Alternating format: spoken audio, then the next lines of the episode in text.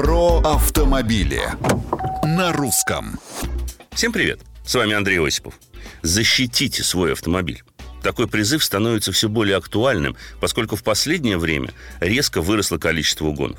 Об этом свидетельствует не только статистика Министерства внутренних дел, но и данные страховых компаний, которые быстро оценили новую ситуацию и первым делом увеличили цены на полисы.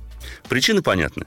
Востребованность бывших в употреблении запчастей из-за дефицита, рост стоимости новых деталей, ухудшение экономической ситуации в целом, который неизбежно приводит к росту преступности. В этой связи осмелюсь рекомендовать установить на свое транспортное средство хотя бы какую-то сигнализацию и, главное, подумать о механическом противоугонном устройстве, вроде замка на рукоятке КПП или педали, блокиратора рулевой колонки или капота.